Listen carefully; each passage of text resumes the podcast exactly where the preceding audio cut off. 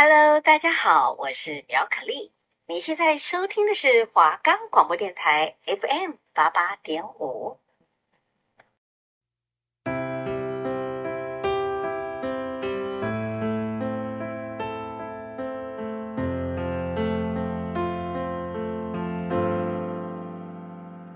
你们知道注音符号是怎么来的吗？为什么注音符号要按照这种方式排列呢？曾经有存在三十八个注音符号。更重要的是，为什么闽南语来到台湾就变成台语了呢？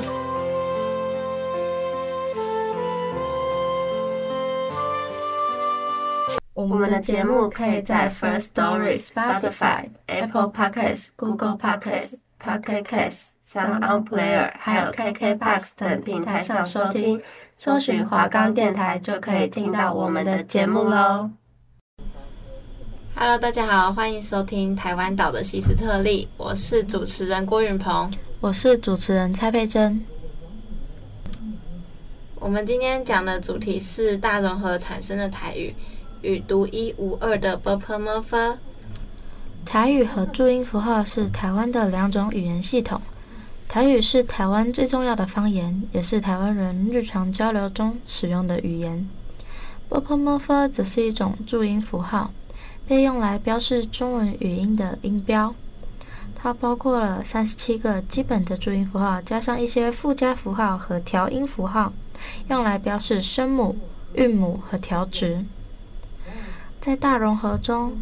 台语和注音符号常常结合在一起使用。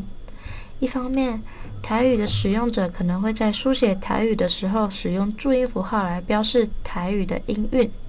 这样可以帮助读者更好地理解台语的发音。另一方面，注音符号也可以用来标示台语词汇或短语的汉字对应，方便华语使用者学习台语。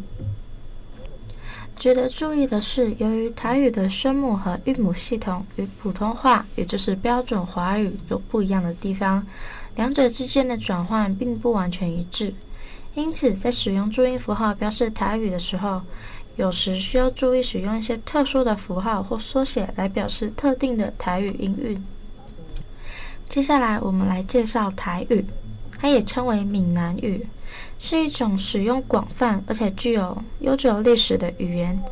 主要在台湾的闽南地区使用，是台湾最主要的方言方言之一。由于台湾的历史和地理背景，闽南语一直以来都和台湾有着密切的关系。台湾是闽南语的重要舞台，受到中国大陆移民的影响，至今仍然保留着浓厚的闽南语族群。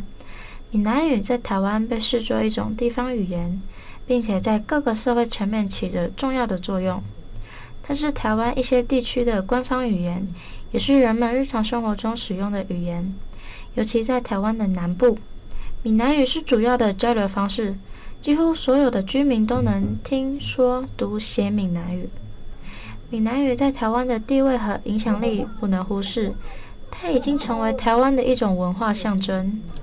它不仅体现在现在人们日常生活中，也体现在艺术品、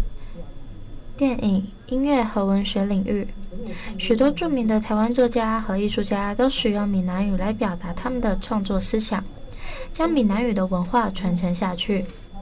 除了在台湾，闽南语在海外华侨的社区也非常流行。许多华侨在移民到其他的国家后，仍然使用和传承自己的语言和文化。这使得闽南语在国际上得到了广泛的认可和使用。许多台湾人在国外的社区活动中，都会使用闽南语来交流和凝聚族群。随着时间的推移和社会的变迁，闽南语在台湾的地位有所下降。现代化的趋势、国际化的浪潮以及大量外来语的进入，使得年轻人对闽南语的需求和使用程度逐渐的减少。许多年轻人更加倾向于使用国语，这对于闽南语的保护和发展构成了一定的挑战。许多台湾人仍然认识到闽南语对于文化的重要性，政府和教育机构也开始重视闽南语的保护和推广。有一些学校已经开始引进了闽南语的课程，以帮助学生学习和掌握这个重要的语言。此外，许多文化机构也致力于组织各种活动来推广闽南语，以增强人们对这一个文化遗产的认识和认同。闽南语承载着台湾的历史、文化、语言特色。台湾人民在保护和推广闽南语方面取得了重要的进展，但同时也面临着一些挑战。透过社会各界的努力，相信闽南语的影响力和地位将会持续的提高，对于台湾社会的发展和文化多样性的繁荣起着重要的作用。接下来来介绍一下闽南语。闽南语源自古中汉语，并受到闽南地区的历史文化等因素影响，形成了独特的特点。闽南语有着独特的音韵和语法结构，与其他汉语方言有区别的明显。在音韵上，闽南语有八个调声，用以区分不同的词义，这也是它的特色之一。语法结构上，闽南语注重主词、动词、宾语的顺序，但有一些例外的情况，这是与其他普通方言的差别。闽南语的词汇丰富多样，许多词语在闽南语中有着独特的发音和词义。闽南语的口语表达非常的丰富生动。常用成语和俚语，使得语言更加富有味道和特色。此外，闽南语也用于文学创作和传统戏曲之中，形成了独特的文学和艺术风格。而且，闽南语在台湾社会中具有着重要的地位，它是台湾本土文化的重要组成部分。在过去几十年中，随着台湾经济的快速发展和社会变迁，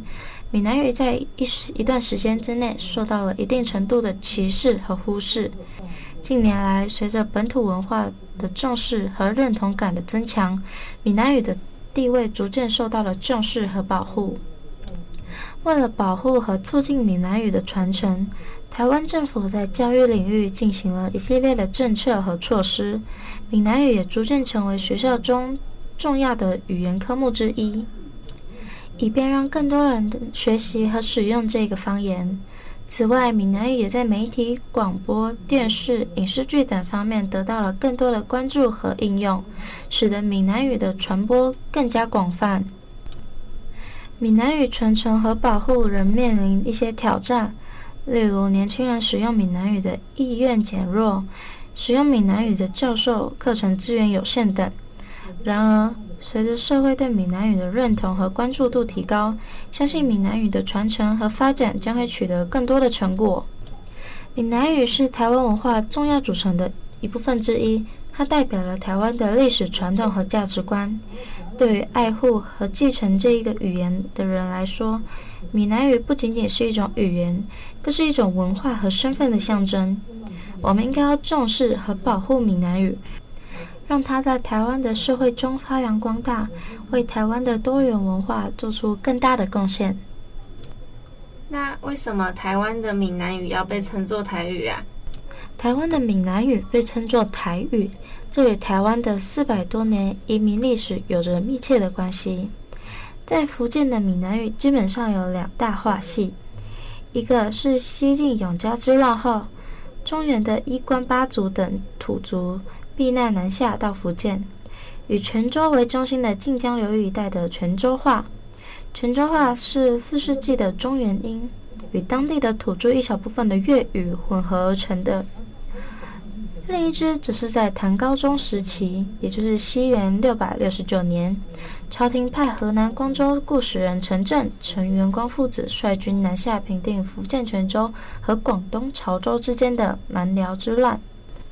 后来在泉州与潮州之间设立漳州，带来了七世纪的中原音。到了汉朝末年，黄巢之乱，河南光州故使人王朝、王审知兄弟攻入福州，统一全闽。这批随王氏兄弟南下的人士，带来了十世纪中中原语音。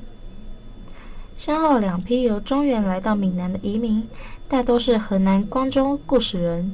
他们所带来的语言就形成了漳州话、泉州话与漳州话，在彼此居民的来往交流后，就产生了厦门话，成为闽南地区闽南话的代表语言。同样的道理，西元一六二四年荷兰人占领台湾后，为了开垦获取经济利益，派人到福建、广东沿海招募移民来台开垦，闽南话也随之传到了台湾来。到了西元一六六二年，郑成功率领居住福建沿海的数万大军前来台湾，赶走了荷兰人。这两次的大量移民，把福建的泉州话、漳州话分别都带到台湾来，这就是目前台湾话的前身。目前的鹿港腔就是保存了比较纯正的泉州话，而宜兰腔则是保留了纯正的漳州话。台湾其他地区的居民由于长期的相处，还有语言交流，形成了所谓的漳泉滥。目前北部因漳泉滥偏泉州音，而南部则偏漳州音，所以同样是漳泉的混合音，在中国闽南地区叫做厦门话，在台湾地区就叫做台湾话。虽然都是漳泉的混合音。但两者年代的久远，差异就越来越显著。主要原因是除了地理环境还有人文背景的不同之外，台湾是长期受到外来政权统治，所以外来语特别多，而且已经融入生活的语言当中。例如台语的词汇“牵手”，还有“变数”、“正港”、“假霸尾”等，都是台语的专用语。波泼摩佛得特那勒格科赫基七西支持是日自此思一无语 r o 二 a i a r o n n n n r 这是我们从小用到大学习台湾华语发音的三十七个注音符号。有些人像是我就背得滚瓜烂熟，但是大部分的人其实非常的生疏。关于这个世界，只有在台湾的拼字系统有很多很多的故事可以讲。在注音符号之前，我们首先要先知道古人是怎么标注读音的。汉语的标音最常使用的方式是从魏晋南北朝时期开始的反切法。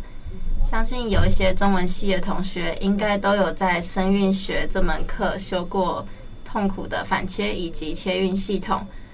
反切法简单来说，最常被举例的例子就是“得红切东”，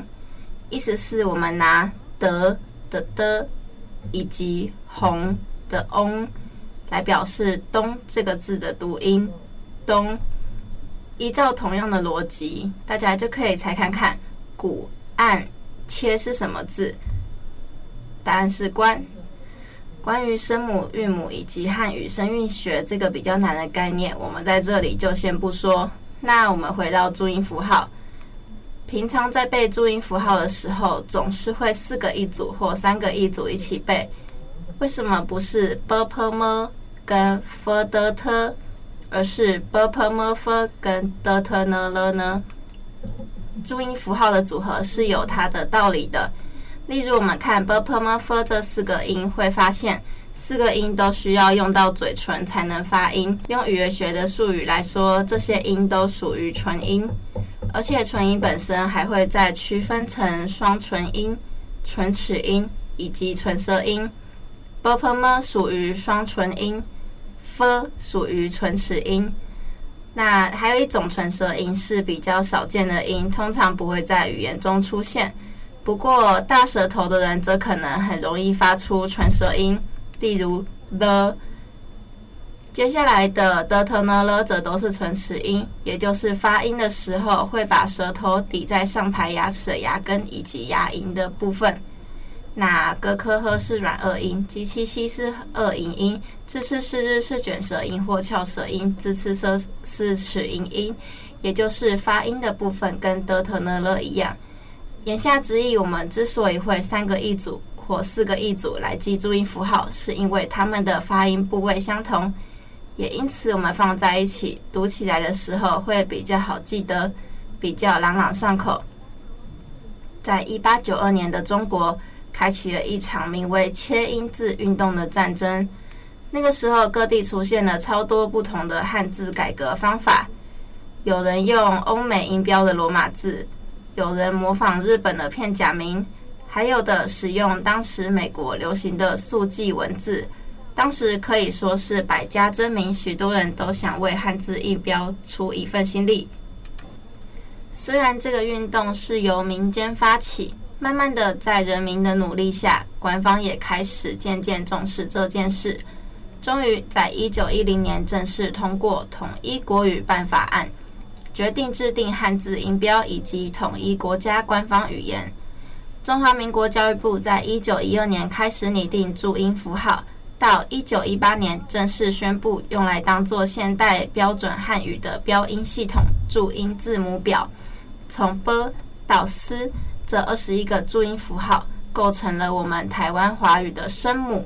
也就是只要在一个字中出现这二十一个注音符号的其中一个，它一定就是在最前面的注音符号。接下来有三个注音符号 i、u、ü，被我们称为介音，它们会出现在声母的后面以及韵母的前面，对应到我们在学英文术语的时候的元音。不过 ü 这个音在英语并不存在，在法语中是有这个音的。除了 i、u、ü 之外，接下来的四个注音 r、o、e、a 跟 i、u、ü 一样，都是属于单元音。也就是在汉语的语音系统当中，总共出现的单元音就有七个。那可能有人会问，后面的难道就不是元音吗？后面的注音符号又要再分成三组，i、a、o、o 是双元音，也就是这四个注音符号由两个元音组成，只是我们把它写成一个注音符号而已。像是 i 其实是 i，a 是 a e，o 是啊呜，o 是 o 呜，也就是刚刚所提到一个非介意的元音加上一个一或乌所组成的双元音。那四个字母，接下来四个字母则是鼻韵母，安 n 的发音部位会比较前面，在齿龈的位置，而昂 n 的发音位置比较后面，在软腭的位置。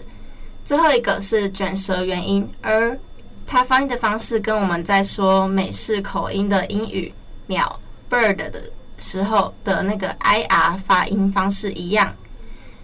这个字母表也就是你我都很熟悉、每天都会使用到的注音符号。而这套发音系统，据说在世界各地许多教中文的机构都非常推荐。主要是因为罗马拼音比较没有办法准确地发出部分的中文音调。这也可能是为什么最后罗马拼音打输注音符号的主因。讲了这么多，相信大家应该都已经了解到注音符号的由来了吧？那这个系统到底是怎么设计的呢？注音符号的由来，据说是作者章太炎参考了日本的假名拼音设计方式作为基础而设计成。对日文比较熟悉的朋友们应该都知道，日本的片假名其实是从中文字简化来的。我想当时作者可能觉得，反正日本以前也没有文字，文字也是源于中国，不用分那么细，我们拿来用刚刚好，所以就以日本汉字与平片假名并行的方法弄了一套拼音系统。其实原本的注音符号有三十八个，也就是多了一个。那讲到消失的注音符号，那个注音符号长得很像倒过来的“之”，所以它有一个名字，又叫做倒之韵。除此之外，也有人认为它是空韵或是零韵母，也就表示并不存在这个韵。但这样下去很复杂。这个注音符号的发音是“之”或“之”，大家可能会想说，我们的华语里面哪有这个音？但其实这个音每天都在我们说的话中，只是我们没有察觉到而已。我们先倒回来讲注音符号 b，大家都知道这个注音符号其实念作 b，我们在后面加了一个 a，让 b 可以发出更响亮的声音。这概念跟英语字母 b 在当字母的时候要读作 bi，但实际上在使用的时候要读作 b，是一样的道理。我们都必须要在这些辅音后面加上元音才能比较好读，不然的话，我们的注音符号就会变成 b、p、m、f。老一辈在学注音符号的时候，b 后面加的是 o，也就是为什么常常会听到阿公阿嬷说 b、p、m、f。为什么要讲回这个呢？因为日这个注音符号就是用来夹在支、吃、诗、日、滋、次、思这些辅音后面的原因。我们在读之这个注音符号的时候，其实读的是之，不然的话就应该要读之。聪明的大家可能也发现了，之接在卷舌音的后面就会读作日，而在非卷舌的滋、次、思后面会读作之。那既然我们华语中有这个音，为何要删去这个注音符号呢？原因是因为这个注音符号本身不太能单独出现。刚才说到的 “b” 后面的 “a” 是可以自己单独出来的。例如说“鹅”，机器 “x” 后面接的母音 “i”，它也可以单独出现。但是台湾华语中没有任何一个字的读音是 “z”，而 “z” 也永远只会出现在“支、吃、诗、日、滋、次”后面。所以似乎就没有什么必要把它当做一个独立的注音符号让大家背诵了。那说回这个切音字运动，在反切法消失之后呢，诞生了比较知名的两大派系。第一个是卢干章所推行的拉丁系，第二个是章太炎所创立的假名系。两者皆是以读音的认识以及系统化的整合为出发点，同时也各有拥护者。拉丁系由福建人卢干章为首，主张用罗马拼音或其他延伸字音符号来协助拼音，认为应该要用万国语言来认识汉字，并参考闽南语的腔调，结合教会罗马等文字来呈现。但后来实际使用后，发现音标太多，腔调不一，以及汉语发音与罗马拼音本身架构并不是很协调，而被舍弃。另一个假名系是章太炎为首，规定出文字的拼音只能使用两到三个拼音符号来呈现，并参考唐代的切韵，重新创造出纽文与韵文等国字，以日本假名拼音为核心的概念设计出来的一套音标系统，而这套系统具有音韵的逻辑与顺序，也比较符合汉语系统的学习与发音方式。在中华民国建立以后，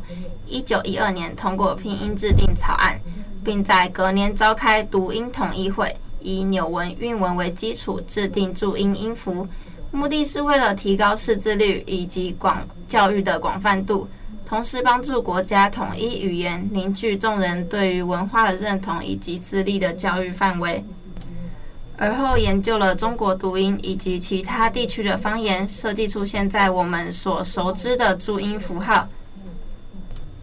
一九一三年的读音统一会，章太炎的弟子们提案以纽文、韵文为基础制定音符，